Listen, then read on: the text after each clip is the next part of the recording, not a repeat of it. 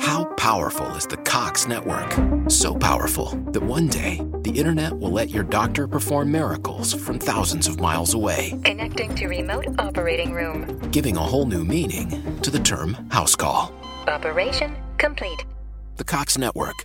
With gig speeds everywhere, it's internet built for tomorrow, today. Cox, bringing us closer. In Cox serviceable areas, speeds vary and are not guaranteed. Cox terms apply, other restrictions may apply. Finding great candidates to hire can be like, well, trying to find a needle in a haystack. Sure, you can post your job to some job board, but then all you can do is hope the right person comes along. Which is why you should try ZipRecruiter for free at ziprecruiter.com/post. ZipRecruiter doesn't depend on candidates finding you. It finds them for you. Its powerful technology identifies people with the right experience and actively invites them to apply to your job. You get qualified candidates fast. So, while other companies might deliver a lot of hay, ZipRecruiter finds you what you're looking for. The needle in the haystack. See why four out of five employers who post a job on ZipRecruiter get a quality candidate within the first day. ZipRecruiter, the smartest way to hire. And right now, you can try ZipRecruiter for free. That's right, free at ziprecruiter.com slash post. That's ziprecruiter.com slash post. ziprecruiter.com slash post. Hola, soy Hanna Fernández, divulgadora especializada en bienestar y descanso y autora del libro Aprende a descansar. Quiero darte la bienvenida a un nuevo episodio de mi programa de podcast A Guide to Live Well, una guía práctica de bienestar en la que descubrirás de la mano de los mayores expertos cómo cuidar tu salud y tu entorno para vivir más y vivir mejor. La respiración es uno de los puntos en los que las tradiciones ancestrales se están encontrando con la ciencia más vanguardista. Respirar es la única función de nuestro cuerpo que sucede de forma completamente automática y está 100% bajo nuestro control. Esto no es un accidente de la naturaleza, es una muestra más de lo perfectamente diseñado que está el cuerpo humano. Esto ya lo sabían las tradiciones más antiguas, y por eso desarrollaron prácticas basadas en el trabajo de respiración para modular nuestro estado físico, mental y emocional, y cuidar así de nuestra salud, como por ejemplo la respiración pranayama del yoga. Respiramos entre 17.000 y 29.000 veces al día, es decir, entre 6 y 10 millones de respiraciones al año. Si hicieras algo tan a menudo como respirar, probablemente tendrías mucha más información sobre cómo y por qué lo haces. Sin embargo, en la actualidad damos tan por sentado que la respiración sucede que no le prestamos atención. Tanto es así que aunque respiramos cada vez peor, no somos conscientes de que afecta a nuestra calidad de vida. Sabemos tan poco sobre nuestra respiración que probablemente muchos de nosotros en algún momento suframos algún problema o alguna disfuncionalidad como fatiga, dolor de cabeza, malas digestiones o alteraciones del sueño relacionadas con malos hábitos respiratorios y demos mil vueltas buscando posibles causas sin siquiera pararnos a pensar que el problema puede estar en nuestra nariz o en nuestra boca. Igual que el sueño y el descanso, la respiración como herramienta de salud está tomando cada vez más protagonismo para hablar de esta maravilla que todos traemos de serie, de cómo cuidarla y de otras muchas cosas más, cuento hoy en el podcast con Solto Wanda, atleta máster de más de 50 años, ex nadadora profesional, instructora avanzada de respiración del método Oxygen Advantage y cofundadora de Método Salud 360. Many of us have those stubborn pounds that seem impossible to lose, no matter how good we eat or how hard we work out. My solution is PlushCare. PlushCare is a leading telehealth provider with doctors who are there for you day and night to partner with you in your weight loss journey. They can prescribe FDA-approved weight loss medications like Wagovi and Zepbound for those who qualify. Plus, they accept most insurance plans. To get started, visit plushcare.com slash weight loss. That's plushcare.com slash weight loss. Bienvenida Sol y muchísimas gracias por aceptar la invitación a este podcast. Hola Hanna, pues mil gracias a ti por invitarme. Es un placer para mí quedar grabada en tu podcast. Bueno, ya te he comentado en alguna ocasión que la difusión es vital para mí y mi principal cometido es eh, tener el mayor alcance posible y que muchas personas puedan beneficiarse del poder de la respiración igual que lo hago yo. Para los que nos estéis escuchando, eh, el audio, lo mismo vamos con un poco de retardo entre Sol y yo, porque es que yo estoy en mi pueblito en Madrid y Sol está en Bali, nada más y nada menos. Entonces, eh, por eso que seáis comprensivos con, con, el audio y con si tenemos un poco de retardo, porque estamos cada una en una punta del mundo, literalmente. Pues vamos a comenzar. Eh, obviamente, ya prácticamente empiezo todos mis podcasts así, Sol. Eh, creo que lo que primero tenemos que hacer es explicar en qué consiste este trabajo, ¿no? del que tú hablas eh, constantemente en tus redes, del que vamos a hablar hoy, que es el control deliberado de la respiración. Tú también lo llamas respiración consciente. ¿Cómo lo diferenciamos sobre todo de otras técnicas de respiración, como por ejemplo el pranayama del que hablaba en la introducción a este podcast? O sea, ¿qué es este trabajo de control deliberado de la respiración? Bueno, al control de la respiración con distintas técnicas, controlando la inhalación, eh, la exhalación o el tiempo de retención, esos son los llamados pranayamas. Y la respiración consciente es básicamente lo mismo. La respiración es obviamente involuntaria, pero también es un acto voluntario. Es una de las cosas más bonitas que tiene la respiración, pero no sabemos cómo hacerlo la mayoría de las personas. Podemos tomar control de ella siempre que queramos. A eso se le llama respiración consciente. Prestar atención en la forma en la que respiramos, la frecuencia con la que lo hacemos o el volumen respiratorio que tomamos y exhalamos en cada respiración. Con la respiración podemos modular corazón, intestino, podemos tener más memoria, estar menos reactivos, estar más atentos. Eso es la respiración consciente. Aunque yo abogo más por tener una respiración funcional en nuestro día a día. A eso me dedico yo, a enseñar a respirar. Esa respiración perfectamente perfecta con la que nacemos, que más que prácticas de respiración para determinadas situaciones que son muy recurrentes, pero que si aprendemos a restablecer nuestra respiración funcional, nos evitaremos tener que recurrir a ellas tan a menudo. Y para los escépticos que nos estén escuchando y estén diciendo, bueno, a ver, ¿qué nos está contando Sol? Eh, ¿Este trabajo de respiración consciente es parte de lo que se denomina medicina alternativa o tiene una ciencia detrás y un respaldo científico eh, y se puede demostrar empíricamente los efectos que tiene? Sí, bueno, para empezar, respirar es una ciencia y debería enseñarse en los colegios desde bien pequeñitos. Dicho esto, yo me he formado principalmente con el método Oxygen Advantage, que es un método sencillo, basado en la ciencia, fácil de aplicar, que puede producir un cambio en la salud y en el desempeño y que está al alcance de todos. De hecho, este método abarca las tres dimensiones que contempla la ciencia cuando estudia la respiración HANA, que es, normalmente las tradiciones eh, que tratan la respiración recogen una u otra dimensión. Si trabaja en la biomecánica, que son los músculos respiratorios, sacrifican la parte bioquímica. Eh, otras escuelas específicas trabajan con el equilibrio del sistema nervioso, la psicofisiología, pero sacrifican la bioquímica. Buteico solo trabaja con la bioquímica, con el CO2, pero no, no, no tiene en cuenta las otras dos dimensiones. Sin embargo, este método que me convenció, porque además de apoyarse en la ciencia, como te decía, aboga por una respiración LSD, que es, la gente le hace mucha gracia cuando lo comento en los talleres. LSD, sí. sí, quiere decir L de lenta, S de sutil y silenciosa. Silenciosa lo pongo yo porque no hay respiración funcional en reposo que no sea silenciosa. Y la D de diafragmática. Y cada una de estas letras está conectada con una de las dimensiones que te he comentado. Ya está demostrado además científicamente que una respiración lenta nos beneficia. Entonces, si hablamos de una respiración lenta, hablamos de respirar menos veces por minuto. Y esa letra, la, la N de lenta, es la dimensión psicofisiológica.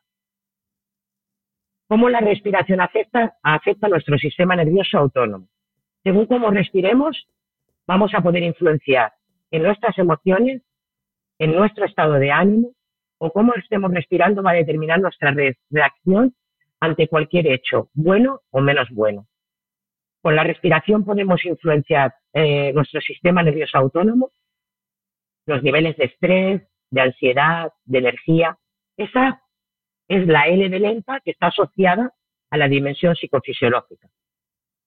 Sutil está asociada a la dimensión bioquímica. Es respirar sintiendo una leve falta de aire, porque es uno de, las, de los errores que, que cometemos los seres humanos cuando respiramos, que respiramos muchas veces más por minutos, por minuto de las, que, de las necesidades metabólicas que tiene nuestro cuerpo en ese instante.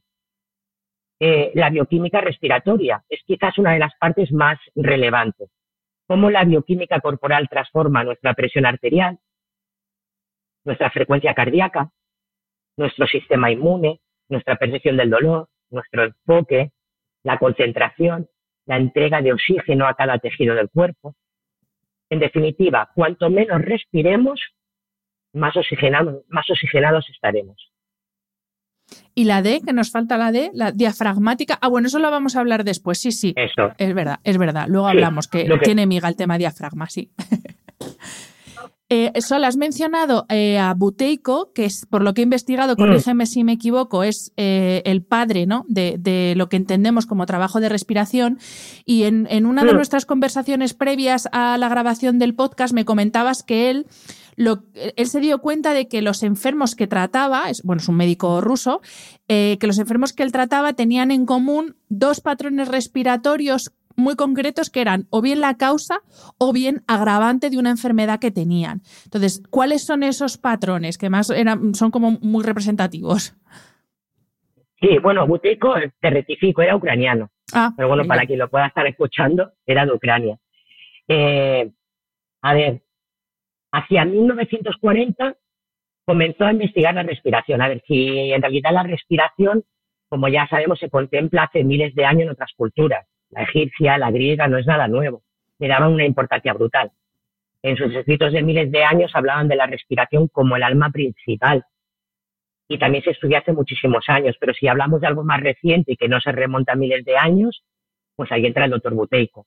Es uno de los más recientes en cuanto al estudio de la respiración pero solo estudiaba la respiración en personas con alguna condición médica. Entonces, él, como tú decías, se dio cuenta que los, sus pacientes más graves tenían unos patrones de respiración similares, que eran, todos respiraban por la boca, sobre todo en la noche, y respiraban muchas veces, eh, muchas más veces de las necesarias por minuto. Eh, y eso le hizo investigar a los pacientes que no estaban graves y la mayoría coincidían en justamente lo contrario. Eran respiradores nasales y respiraban muchas veces, muchas menos veces por minuto. Este hallazgo le hizo investigar la respiración y crear el método buteico, en el que, por cierto, si este año puedo, me voy a certificar. Además, me hace muchísima ilusión. Aunque luego vamos a entrar eh, para, para a explicar en detalle pues eso, cómo es la respiración correcta, que sepáis que esta forma que describía Sol, esos dos patrones, es básicamente como respiramos la mayoría por este estilo de vida que llevamos. Luego vamos a entrar en eso, pero eh, quería, antes de, entrar en detalle en, la explicación del, método, te quería pedir, Sol, que nos explicaras eh, qué órganos y qué partes del cuerpo están implicados en la respiración, porque muchos pensarán que es la nariz, la boca, pero tal y como tú me dijiste también en, una de esas conversaciones previas, lo que sobresale de la cara, o sea, nariz y boca es el 30% de la cavidad nasal, que luego hay que sumarle un montón más de órganos y partes implicadas en el proceso respiratorio que no vemos y como no lo vemos pensamos que no son parte del proceso. Entonces, ¿qué está implicado en el proceso de la respiración? Si te parece, ahí podemos hablar de la tercera dimensión, que es la biomecánica. Venga. Que cuando hablamos de la dimensión biomecánica, biomecánica perdón, hablamos de nuestro principal músculo respiratorio, el diafragma. Eh, muchas personas piensan que es un órgano, pero fíjate, no solamente es un músculo, sino que tiene muchísima relevancia en nuestra postura, en el movimiento funcional, en la salud del suelo pélvico. Una correcta respiración diafragmática nos va a evitar lesiones, nos reforzará el core, nuestra columna vertebral. Tiene más extensión por detrás que por delante. Imagínate si es importante que sobre él se posa el corazón, sobre el diafragma se posa el corazón, en el centro del diafragma más o menos, y hace de paraguas de nuestros órganos. El diafragma, Hanna, está conectado con el psoas ilíaco, con las últimas vértebras de nuestra lumbar. Es más, algunas lesiones del ligamento cruzado, el túnel carpiano, se producen por tener un diafragma disfuncional. dolores de cuello y de hombro están relacionados con un diafragma disfuncional. El diafragma es un músculo muy, muy maltratado, como lo es en sí la respiración, porque no se usa al respirar. La mayoría de las personas, incluso algunos profesionales, se a respirar inflando el abdomen al inspirar y contrayéndolo al exhalar. Y esa no es la forma correcta de respirar. En el abdomen no hay aire. Una cosa es decir, lleva el aire hacia tu abdomen y otra, muy, y otra muy distinta es infla el abdomen al inspirar y vacíalo al exhalar. Una respiración diafragmática correcta y natural con la que nacemos es aquella que con cada inhalación las costillas inferiores se expanden hacia el exterior y al exhalar se contraen. Mira, en el canal de YouTube eh, tengo un vídeo con una maniobra muy visual y muy efectiva que yo la he utilizado porque yo hasta hace dos años no sabía respirar con el diafragma ni sabía lo que era el diafragma. Yo todo, todo esto lo he aprendido con un beneficio que ha tenido en mí y ahora me dedico a enseñarlo, pero yo recuerdo las primeras veces que intentaba tener una respiración diafragmática. Al final, con entreno, que la, respiración necesita de entreno específico. Y sus músculos respiratorios, por ejemplo, el diafragma, por supuesto, también, ¿no? Entonces, en el canal, como te decía, la maniobra que hay, se trata de juntar los dedos corazón por la zona, colocar los, los pulgares en las, en las últimas costillas de aquí de la cintura y juntar los dedos corazón. Bien, pues en las chicas se deberían separar cada vez que inspiramos unos 4 centímetros y en, los, y en los chicos unos 5. La mayoría de las personas no podemos hacerlos hasta que eso se va, es un músculo, se entrena como todos los músculos, como cuando vamos a entrenar al gym o al box, ¿no? Fíjate, solamente es posible eh, lograr una respiración efectiva con el diafragma a través de la nariz. Si no se respira por la nariz, no se puede lograr una respiración diafragmática correcta. La nariz está conectado con nuestro diafragma. Dejaré en las notas del episodio el enlace al vídeo que comentas de YouTube para que quien quiera eh, haga la prueba. Y en este proceso de la respiración, aparte de los órganos implicados, también hay gases implicados. Y de nuevo, todos sabemos que eh, están implicados el oxígeno y el dióxido de carbono, pero hay un tercer gas que es esencial para nuestra salud, concretamente para la salud cardiovascular, que es el óxido nítrico. Y si no me equivoco, Sol, este gas solamente lo producimos cuando respiramos por la nariz, ¿correcto? Efectivamente, sí y se produce además principalmente en nuestras fosas nasales. Fíjate que es un gas fascinante porque además de producirse principalmente en nuestras fosas nasales, hasta 1980 se creía que era un gas tóxico y se le asociaba con la contaminación ambiental. Y hacia 1990 los científicos descubrieron que este gas se producía, como te decía, en los senos paranasales y los beneficios que producía su inhalación no solo se acumula ahí en nuestras fosas nasales, sino que también aumenta en la cavidad nasal. Es un gran aerodilatador y vasodilatador. Cada vez que respiramos por la nariz y o hacemos algún ejercicio que tiene pausas de respiración, estamos consiguiendo que este gas aumente y al inhalar de nuevo se reparta por los pulmones, abriendo a su paso las vías respiratorias y los vasos sanguíneos. Y eso mejora notablemente la absorción de oxígeno en sangre, además, el óxido nítrico tiene poder bactericida, bactericida, perdón, mata las bacterias. Y como tú decías, lamento decir a todas aquellas personas que mm. respiran por la boca que se están perdiendo todo esto al no respirar por su nariz. Mm.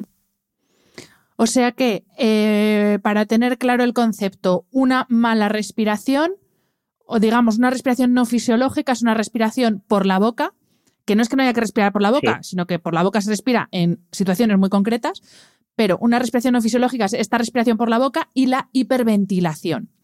Y la siguiente pregunta es, ¿qué es lo que provoca que respiremos de esta manera? ¿Cuáles son las causas? Y ahí vamos a ramplar con el estilo de vida moderno, si te parece. Uno de los grandes males de este mundo moderno es precisamente eso, respirar de más. Y en mi opinión, hacer más de todo. Comer de más, hablar de más. En definitiva, eh, en mi opinión, Jara, no trabajar la incomodidad. Comemos porque es la hora de comer. Eh, si hace un poco de frío, sacamos el polar. Lo desconocido da miedo. y nos cuesta enfrentarnos a ellos y ser conscientes de que la comodidad no ofrece crecimiento y o progreso. No somos tolerantes ni siquiera a un poquito de frío ni a sentir un poco de vacío en el estómago. Enseguida lo asociamos con hambre y engullimos como si no hubiese un mañana. La mala alimentación, y por eso te digo esto, es uno de los factores que provocan la hiperventilación. Los alimentos procesados, que a su vez tienen la gente que come alimentos ultraprocesados tienen una sobreingesta durante su día, comen mucho, aumentan la respiración. Esos alimentos hacen que nuestras digestiones sean muy pesadas. Nuestro cuerpo tiene que hacer mucho esfuerzo para, procesar la digestión de los alimentos procesados y eso afecta directamente a nuestra respiración. La hace más pesada y por ende hiperventilamos y por supuesto provoca la respiración bucal.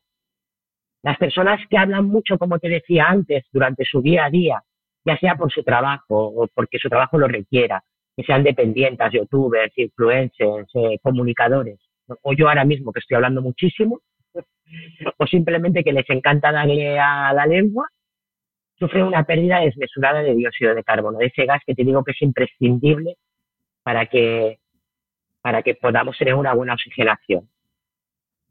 Eh, y esa cháchara hay que añadirle que cuando esas personas están en reposo, tampoco respiran bien. Entonces no recuperan en ningún momento su respiración funcional. Y eso cada vez va peor. Cuando la persona tiene una respiración funcional, si no se ponen manos a la obra y empiezan a, aprender a respirar, eso va a ir a peor. Y cada vez los síntomas van a ir aumentando. Te cuento algo. Mira, yo hace unos 10 años fui a un médico en, en Murcia un médico al que conozco y bueno, ahora conozco y aprecio mucho, somos muy, muy amigos. El tema es que cuando yo tenía una etapa mala, yo soy de Barcelona y me fui a vivir a, Murcia ya hace bastantes años, o alguna situación que se me hacía cuesta arriba, yo lo iba a ver. Eh, bueno, yo por aquel entonces no asociaba nada de lo que me pasaba que tuviera que ver conmigo. Yo para mí todo eran agentes externos que me hacían daño, cosas del pasado, pero nunca pensaba que era yo, mi incapacidad de gestionar era lo que me sucedía, ¿no? Ese día me pregunta, como siempre que llego allí, ¿qué tal estás, Sol? Digo, ah, pues mira, y mi siempre, respuesta siempre era la misma. Estoy muy bien, estoy muy bien, Juanjo. Ah, estás muy bien, venga, va, pues ponte, ponte en la maquinita. Me hace unos parámetros, eh, me toma las medidas y me dice, mira, Sol, el problema de, de las personas como tú es que habéis normalizado el estar con estos niveles de estrés y de cortisol, por ende, hasta aquí arriba, ¿no? El estrés, me dijo este señor ya hace 10 eh, años, es la enfermedad del siglo XXI. Y entonces recordé a Hannah, que era lo que me había llevado ayer, ahí en ese momento, ¿no? Otra vez a verlo.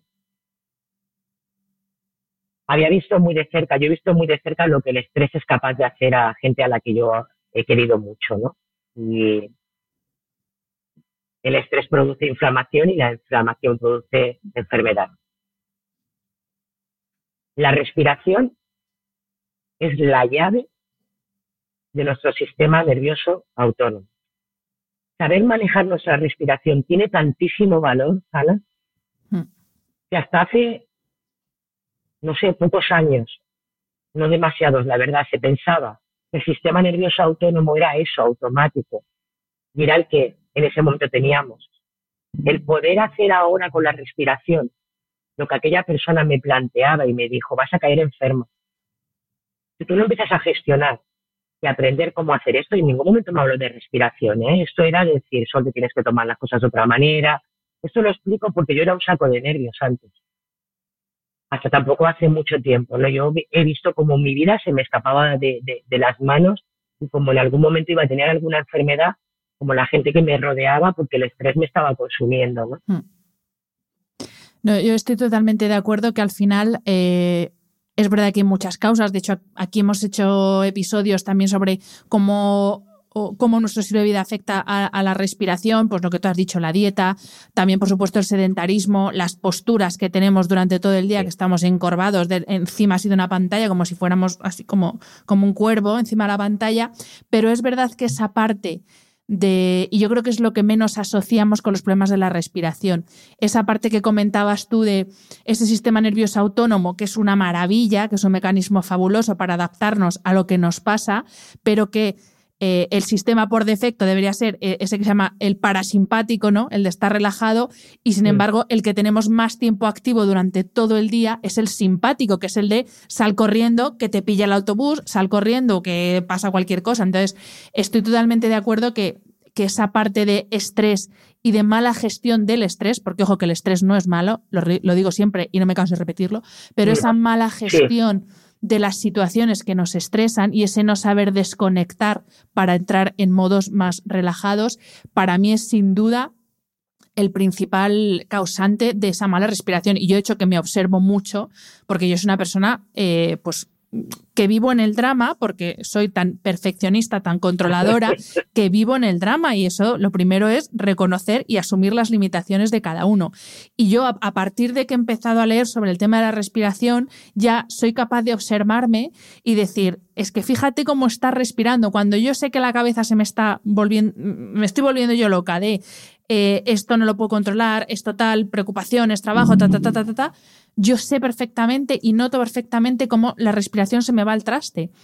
Y además, fíjate, Sol, eh, me doy cuenta porque ya percibo cómo se me seca la garganta, cómo se me secan los labios. Cuando tengo un momento de hiperestrés ya de que exploto, se me ponen los labios, o sea, que se me caen a tiras. Y eso digo, si es que solo está respirando por la boca. O sea, el, mi nivel de estrés es tal que directamente, y ya por lo menos tengo, tengo esa capacidad de identificar que a través de la respiración que se me está yendo la cosa de las manos. Pero esto yo sé que no es fácil que todo el mundo lo entienda.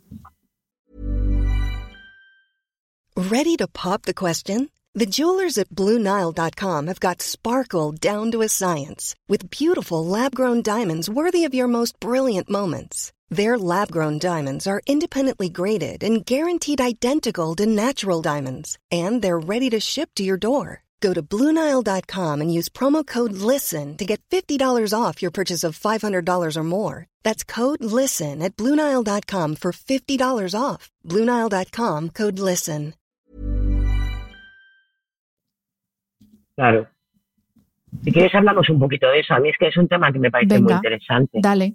Lo de. Fíjate, no tenemos que prestar atención a nuestra respiración para que ocurra, ¿no? Eh, o a parpadear o a los procesos de digestión, o a que las pupilas se dilaten.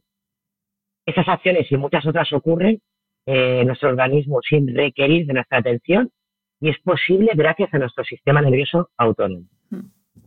Que era, como te decía, hasta hace poco, como unos 100 años, se pensaba que era eso automático, ¿no? que estaba fuera de nuestro control. De hecho, en gran parte de la medicina todavía sigue vigente esa idea. Cuando hablamos de la respiración, no, no, no, eso sí, bueno, pues sí, pero ahora sabemos que con la respiración lo podemos modular a nuestro antojo según nuestras necesidades. Nuestro sistema nervioso autónomo se compone principalmente de dos ramas, la simpática y la parasimpática. La simpática es esa rama que nos mantiene en alerta, en lucha, en huida, y que como tú has dicho, en un momento, el estrés no es malo, en un momento de ataque nos vienen las mil maravillas para afrontar esa situación adecuadamente. Cuando vamos a entrenar, también nos hace falta tenerla activada porque la rama simpática es la que se relaciona con la fuerza. El problema de esta rama simpática es que es muy fácil activarla y los seres humanos somos muy buenos en eso, pero no lo somos tanto a la hora de desactivarla.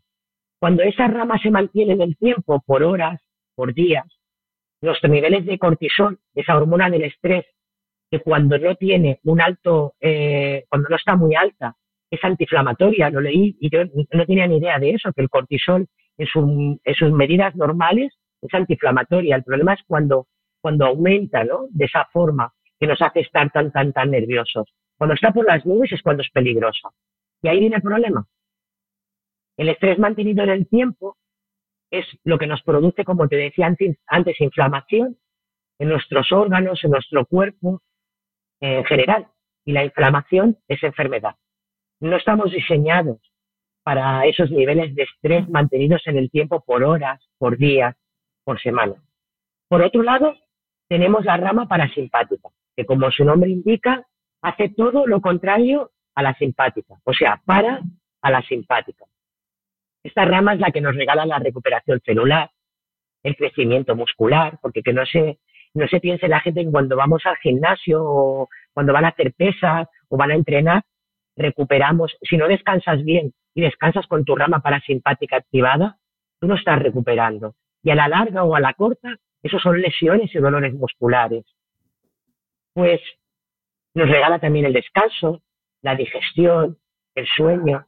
Si la rama simpática aumenta nuestra frecuencia cardíaca y nuestra presión arterial, la parasimpática, es todo lo contrario. Estar ahí nos ofrece relajación, calma, tranquilidad. Y ahí entra eh, este maravilloso nervio craneal llamado nervio vago. Y que de vago no tiene absolutamente nada. Su nombre hace honor a su vagabundeo por prácticamente todo nuestro cuerpo. Nace en la base del cerebro, hasta creo que nuestro abdomen o el intestino delgado, pero sus ramificaciones llegan a todos nuestros órganos, garganta, corazón, pulmones, estómago, hígado, páncreas, bazo.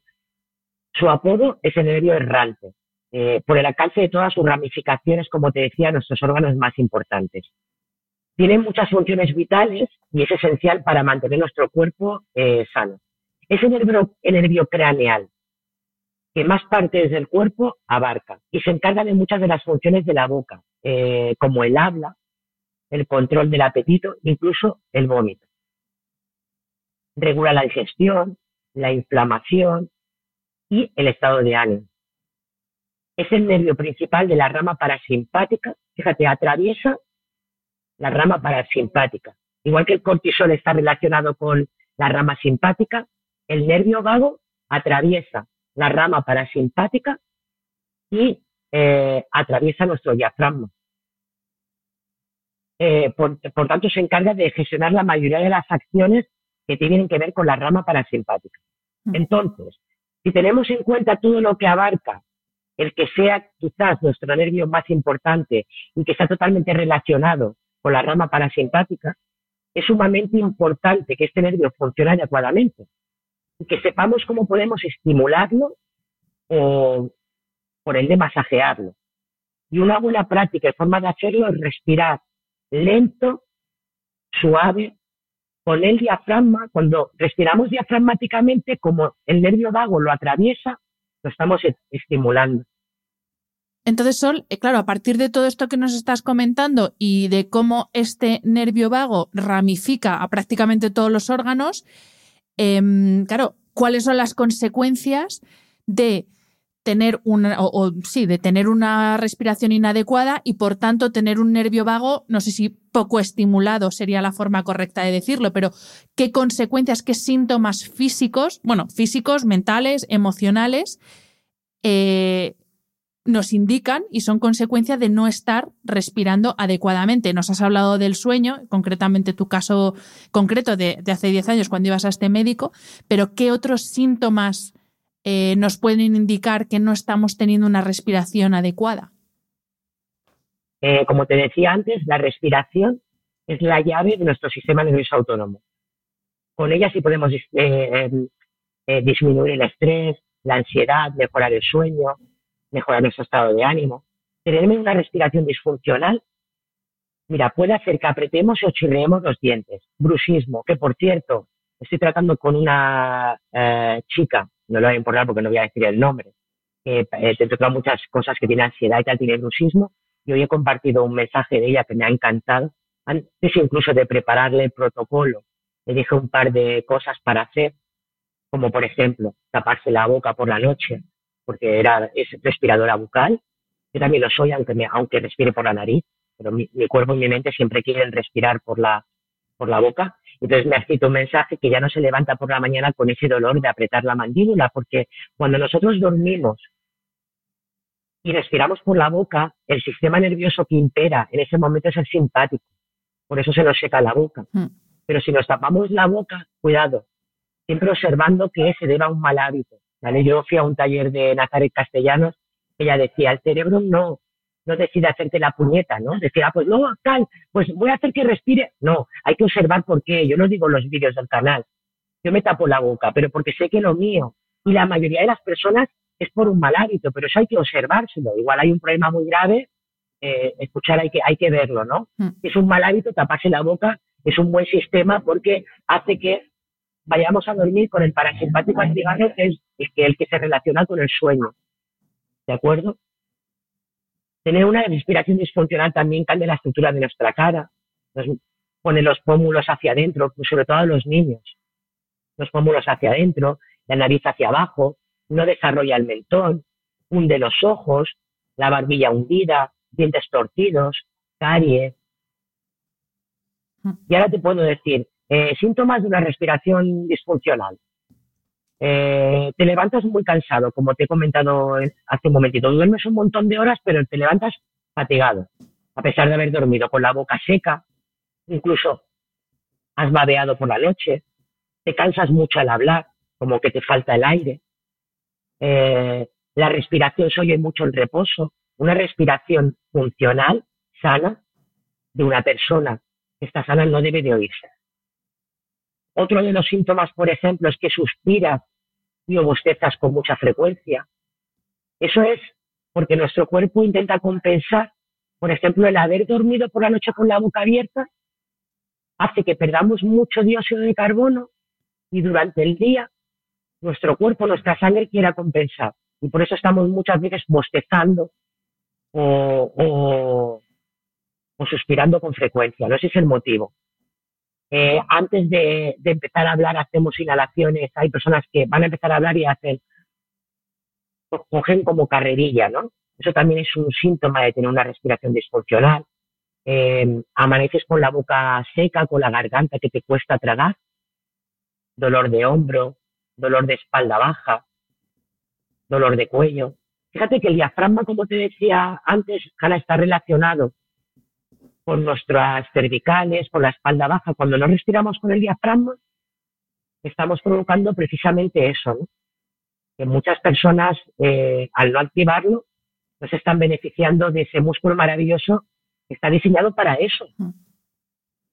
Hasta ahora, Sol, hemos hablado de, eh, de esa función que tiene eh, la respiración funcional eh, sobre nuestro sistema nervioso autónomo, en concreto para activar esa rama parasimpática, que es la del el rest and digest, que dicen los ingleses, el de descanso y digestión, que tú también lo has dicho.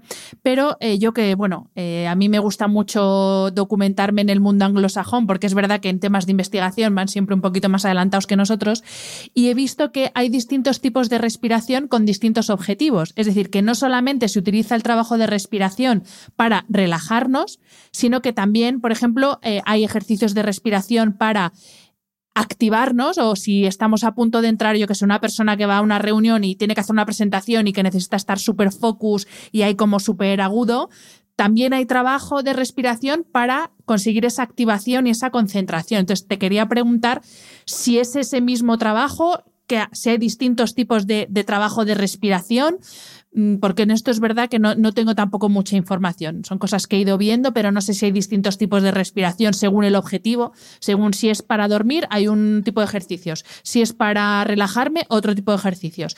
Mm, si es para, yo qué sé, para temas relacionados con el sistema digestivo, otro tipo de ejercicios. ¿O es más o menos el mismo tipo de ejercicios para todo?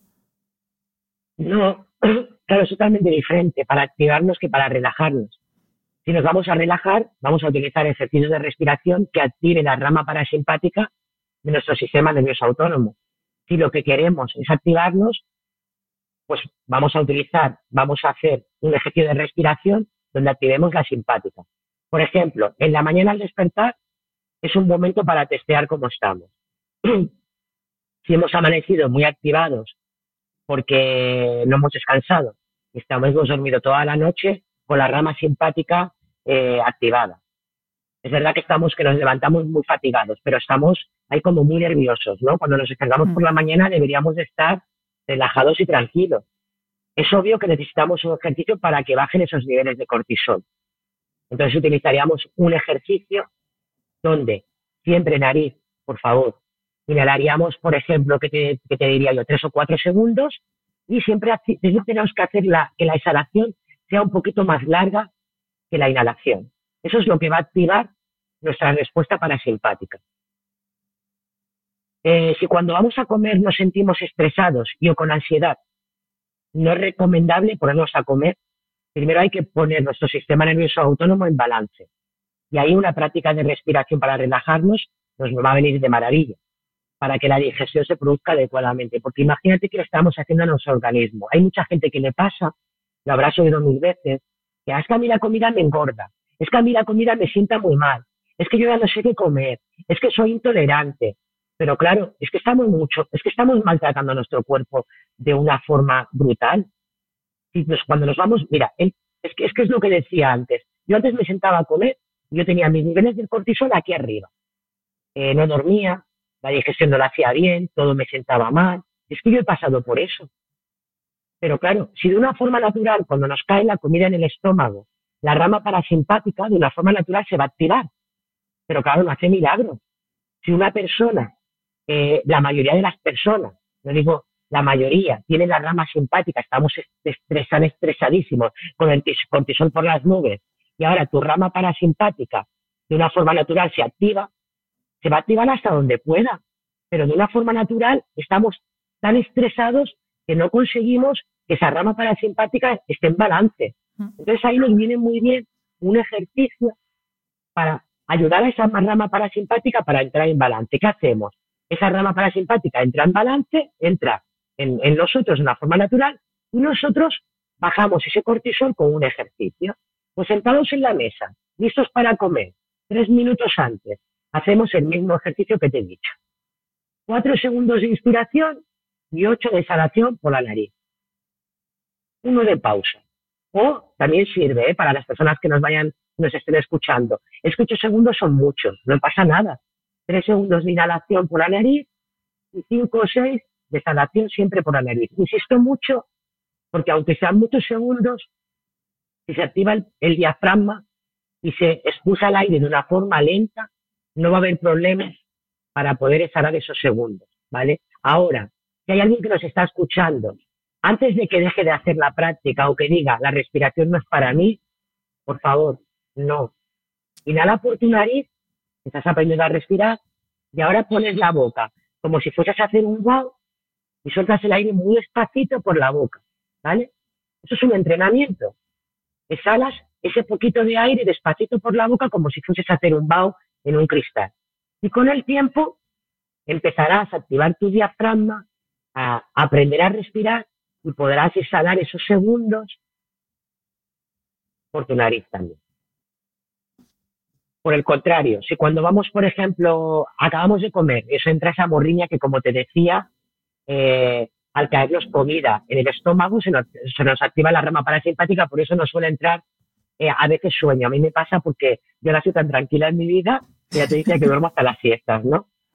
Eh, pero no podemos hacer esa siesta, pues porque nos tenemos que ir a trabajar, queremos ir a entrenar. Pues haremos un ejercicio para activarnos. Y ahí os puedo dar otro ejercicio si queréis, ¿no? Eh, podemos hacer tres rondas, por ejemplo, 20 respiraciones por la nariz, haremos una inhalación rápida.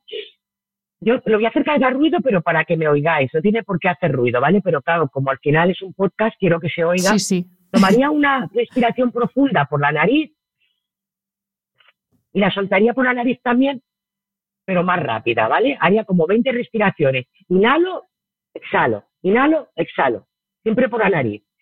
Cuando llegamos a la número 20, cuando hemos exhalado normal sin quedarnos vacíos, contenemos la respiración ahí.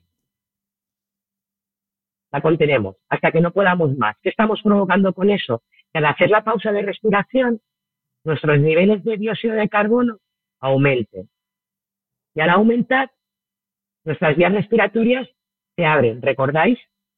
Porque tiene ese efecto aerodilatador y vasodilatador. Cuando ya no podamos más, cogeremos una inhalación fuerte por la nariz y ahí estaremos unos 15 segundos. A los 15 segundos expulsamos el aire y volvemos otra vez con las 20 respiraciones. Esto tres veces. Y nos va a activar muchísimo para cualquier, bueno, podemos hacer tres rondas como también podemos hacer dos, si no tenemos tiempo. Evidentemente, también lo has dicho antes, que esto tampoco es magia, o sea, los milagros alurdes y este tipo de trabajo de la respiración requiere de práctica, requiere de tiempo, igual que la meditación. Para mí el trabajo de respiración eh, es una alternativa a la meditación, porque es verdad que yo he intentado meditar muchas veces y yo pues no sé, no, no, no genero adherencia. No voy a decir que no sea para mí, yo no consigo generar adherencia. Entonces, creo, si no, también corrígeme si me equivoco, Sol, que este trabajo de respiración puede ser una buena alternativa a la meditación para personas como yo, que nos cueste muchísimo entrar en ese estado de quietud, pero sin embargo, el centrar nuestra atención en ese trabajo concreto de inhala en cuatro, aguanta, sala en ocho, lo que sea, nos puede ayudar, pues eso, a todo lo que hemos venido hablando, a, bajar esos niveles de ansiedad, a bajar esos niveles de estrés y, estar más sosegados, ¿no? O sea, puede ser una buena alternativa a la meditación. Claro, mira, en primer lugar, tener una respiración funcional durante todo. Mira, si con toda esta charla, al final, mira, yo oigo muchos instructores, compañeros míos, y todos acabamos diciendo lo mismo, pero es porque al final todos estudiamos la ciencia de la respiración y lo que queremos todos es lo mismo. Y cuando las personas oigan este podcast, solamente con que se llevaran, que deben de respirar por su nariz, y yo te aseguro que eh, yo hablo con mucha gente que cuando acaban de hablar conmigo, aquí me pasa mucho en Bali, ¿no? Yo hablo con muchísima gente, hoy me han preguntado, oye, ¿qué te dedicas? ¿Eres escritora? Porque iba con cuatro libros. Digo, no, no, lleva soy instructora de respiración. Ah, ¿y eso qué es? Pues enseño a respirar, ¿no? Y he tenido una conversación con dos españoles, por cierto, eh, de Mallorca, cuando se ha levantado el chico, Javier se llama, me ha dicho, te prometo, te prometo que me voy a tapar la boca, respirador bucal. Y que además te prometo que es que ahora mismo me estás hablando y mira cómo tengo mi boca. Solamente con que nos llevásemos, que las personas que nos oigan tengan en cuenta que de verdad, de verdad, de verdad, respirar por la nariz nos va a alargar la vida y nos va, a, nos va a hacer tener una vida más, más armónica. De la misma forma, esto lo vi en un taller también de, neuro, de neurociencia. Yo digo, bueno, pues de la misma forma que los científicos dicen eso, yo puedo decir, respirar por la, por la boca te va a cortar la vida. Te la va a cortar. A lo mejor ahora crees que eres muy bueno y que todo te va muy bien en la vida. Incluso en el deporte. Crees que eres maravilloso y que haces unos watch, bah, yo veo cada cosa, Hanna, de gente muy buena haciendo CrossFit u otro, u otro deporte y pienso, si utilizaran esa nariz para respirar, de verdad, como yo, o sea, que no hay paciencia, porque dices tú, es verdad que no es mágica, pero es muy agradecida, ¿eh? la respiración es sumamente agradecida. Tápate la boca durante dos o tres noches, solo, porque la gente que yo trato con los protocolos personalizados, el primer feedback que me dan, incluso antes de pasarles el protocolo, es, Sol, no tengo dolor en la mandíbula. Sol, no me he despertado. Sol, ¿cómo he descansado? El primer feedback es ese, o sea que la respiración es súper, súper, súper agradecida. Dicho esto, en cuanto a lo que me estabas comentando de la, de la meditación, yo tampoco puedo decir que medito. Eh, a ver, yo me siento a respirar todas las mañanas. Eso es lo que ha cambiado mi vida la ha cambiado, la respiración, mis hábitos, cómo me despierto por la mañana, que es, me despierto, me hago una medición, que si quieres lo, vamos a, lo vemos ahora, que es lo que me va diciendo a mí cómo de funcionar va siendo mi respiración. Eh, no cojo el móvil, me pongo unos tres cuartos de horas antes de, yo normalmente cuando trabajo allí en Murcia, me levanto a las seis y media, pues yo a las cinco, media, seis menos cuarto, me pongo todos los días el despertador por si no me he despertado, cojo un libro, me pongo a estudiar y respiro mis 15 minutos. Y eso ha creado un gran impacto en mi vida. Comenzar el día así, bueno, y no ver la televisión también. Entonces, el caso es que hay mucha gente que medita, pero que no sabe respirar. Y el respirar es previo a la meditación. Eh, Pensamos también que ponernos a meditar, que es una equivocación que yo tenía, es poner la mente en quietud y o en silencio, y eso no es precisamente así. Por lo que yo he podido aprender en este, en este último tiempo, Hanna, meditar es estar con tu interior, no luchar con esa jaula de grillos que están esos pensamientos todo el rato ahí, sino dejar que vengan y se evaporen. Y hay una frase que escuché hace un tiempo y que a mí me, me encantó y que la pongo en prácticamente, eh, la aplico en prácticamente todo en mi vida. Y era, lo que se resiste persiste y lo que se abraza se desvanece. Entonces yo me siento todas las mañanas, claro que me vienen 20.000 pensamientos, pero yo no lucho con ellos. yo los dejo. Y cuando llevan cinco minutos, estoy pensando, como esta mañana, 6, 4, 1, 6, 4, 1, diafragma. Eso hago lo mismo cuando salgo a correr todas las mañanas por aquí. Yo voy a correr, salgo tres kilómetros y medio hasta el centro de Wood, me tomo un café y vuelvo. Y subo unas cuestas respirando por mi nariz que si las vieras, dirías, bueno, claro, eso es lo que me hace muchas veces estar concentrada en mi respiración, adapto mi ritmo a, a mi respiración nasal si veo que no la puedo mantener en vez de coger y respirar por la boca, que ya no me trae en la cabeza, lo que hago es bajar el ritmo, me pongo a caminar. Y eso es un entrenamiento, como te decía antes. En cuanto yo tenga mi respiración con el entrenamiento, suele llevar, a ver, a mí no me gusta decir cuánto. Yo estudié que decían de 8 a 10 semanas, no, yo suelo decir dos o tres meses, porque no todo el mundo tiene la misma constancia para respirar por la nariz. Y hay gente que hace, por ejemplo, CrossFit, yo hago los talleres y me dicen, eso es imposible. Yo no puedo respirar por la... Bueno, no, no, no, no, es imposible. Sí que puedes respirar por tu nariz, porque si lo hago yo. Y yo no entreno, yo no entreno flojo, Hanna. Yo entreno duro. Yo no hago unos watch flojitos de decir, bueno, es que esta tipa como tiene 52 años o tiene canas, ¿no? Bueno, tú, tú tienes canas y tú tienes 52 años. Pero que conste que yo las, las tengo desde los 30, ¿eh? Yo también. Yo ah. también, yo tengo 41, pero tengo canas desde los 30. Y fíjate, aprovecho para decir que es uno de los motivos eh, o, una de las cosas que más me llamó la atención al principio cuando te encontré, porque eres uno de esos descubrimientos maravillosos que se hacen de vez en cuando en Instagram. Y me llamaste la atención porque, claro, de repente veo a una tía con 50 años, que además ponías, me acuerdo perfectamente que la frase que ponías en, eh, en, el post era envejecer no es un arte, es una elección.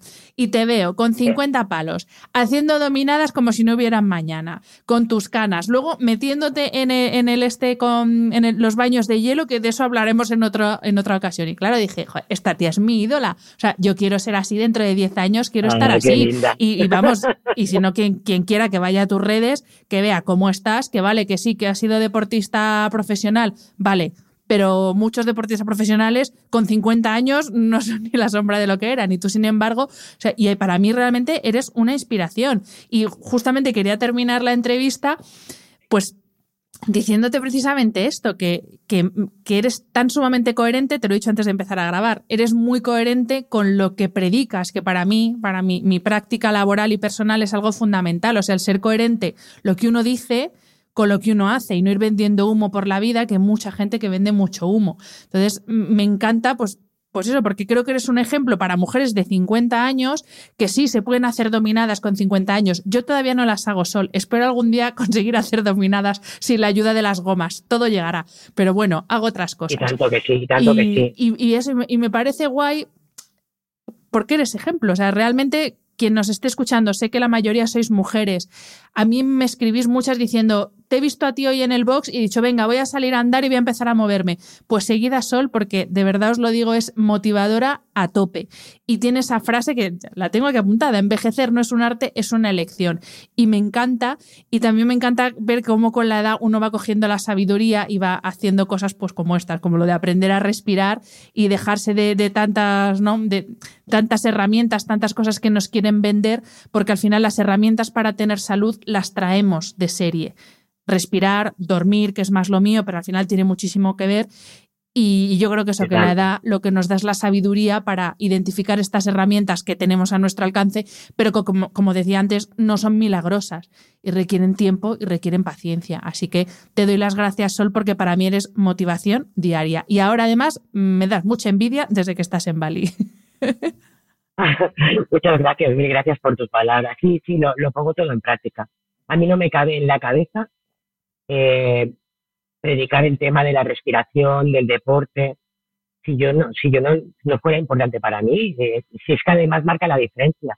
Y es verdad que yo me he dedicado a la natación profesional, pero yo tengo 52 años.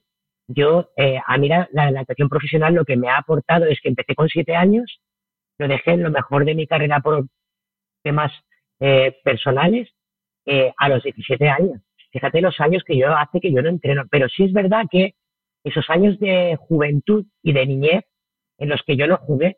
Yo siempre digo, y la, hay personas que se ríen cuando lo digo, pero es verdad, yo no jugué. Yo me dediqué a entrenar, a entrenar, a entrenar. Me han dado la constancia de, de, del entreno. Hay gente que dice sacrificio, es que para mí no es un sacrificio, entrenar. A mí me encanta entrenar. No, no me cabe en la cabeza eh, estar aquí, por ejemplo, y no salir todas las mañanas a correr, eh, que no tengo un box para hacerlo porque me queda muy lejos, pues hago pesas o hago flexiones. O, pero eso es lo que va a marcar la diferencia. ¿eh? No, no hay persona. Yo oigo mucha gente que dice, es que yo no puedo dar dos pasos porque me ahogo. Es que yo no estoy hecha para el deporte. Oye, míratelo, porque a lo mejor lo que te está limitando en, en todo eso que tú dices que no has nacido para ello es tu respiración. Tu forma de afrontar las cosas también. Pero nosotras, tú con tus 41, yo con mis 52, eh, no deberíamos de ser nada especial, Hanna. Hmm. Es que eh, es que en realidad es, hostia, mira, mírate tipa, ¿no? Con 52 tacos y se hace un montón de dominadas. Ya, ya, ya, pero es que yo, llevo toda la vida entrenando.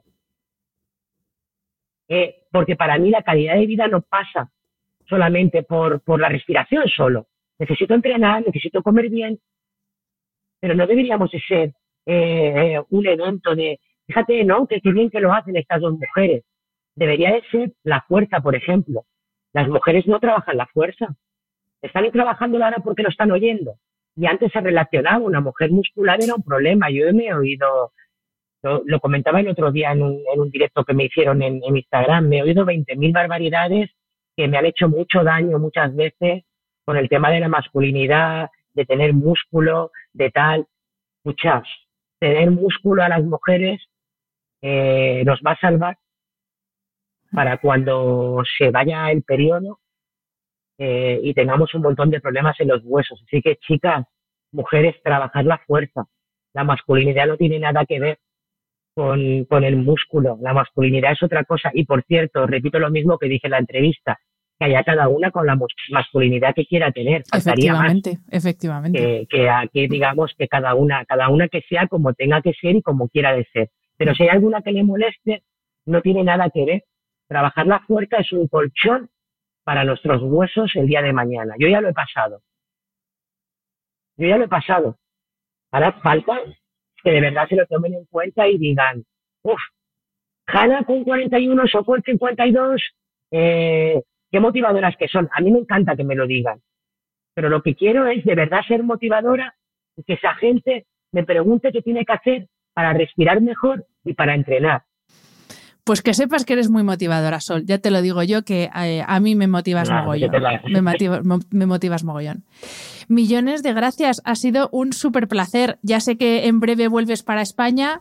Espero que podamos repetir charla pronto y podamos hacerlo en directo para que el audio ya sea tope de gama. Pero bueno, eh, me ha encantado, me ha encantado charlar contigo. Me alegro mucho de la experiencia que estás viviendo en Bali, que seguro que te está aportando mogollón y eso a su vez te va a ayudar a, ayudar a las personas con las que trabajas. Así que millones de gracias, Sol. Un súper placer. Te lo agradezco mil, Hanna, de verdad. Ya te lo he dicho antes. Mm, muchísimas gracias. Para mí es un placer que con el paso del tiempo ir ahí y encontrar eh, una grabación en tu podcast, ¿no? Así que ojalá esto llegue a mucha gente y, muchas personas se decidan aprender a respirar. Mil gracias, de verdad. Espero que hayas disfrutado del episodio. Este programa de podcast es independiente y en abierto gracias al apoyo económico de marcas que apuestan por mi trabajo y confían en mí para ayudarles a comunicar su mensaje. Los expertos que aceptan mi invitación a intervenir en este programa no tienen ningún tipo de vinculación con dichas marcas a menos que se especifique lo contrario. Y todo el contenido de mi podcast, página web y redes sociales que haya sido patrocinado irá acreditado como tal. Gracias por ayudarme a que este proyecto siga siendo viable e independiente visitando la web de mis anunciantes, dejando reseñas, comentarios y valoraciones en las distintas plataformas de reproducción y compartiendo mi contenido en tus redes sociales. Mil gracias por estar al otro lado. Nos escuchamos en el próximo episodio.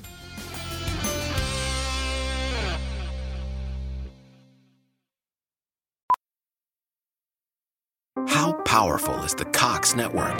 So powerful that one day, the internet will let your doctor perform miracles from thousands of miles away, Connecting to remote operating room. giving a whole new meaning to the term house call. Operation complete. The Cox Network. With gig speeds everywhere, it's internet built for tomorrow, today. Cox, bringing us closer. In Cox serviceable areas, speeds vary and are not guaranteed. Cox terms apply, other restrictions may apply.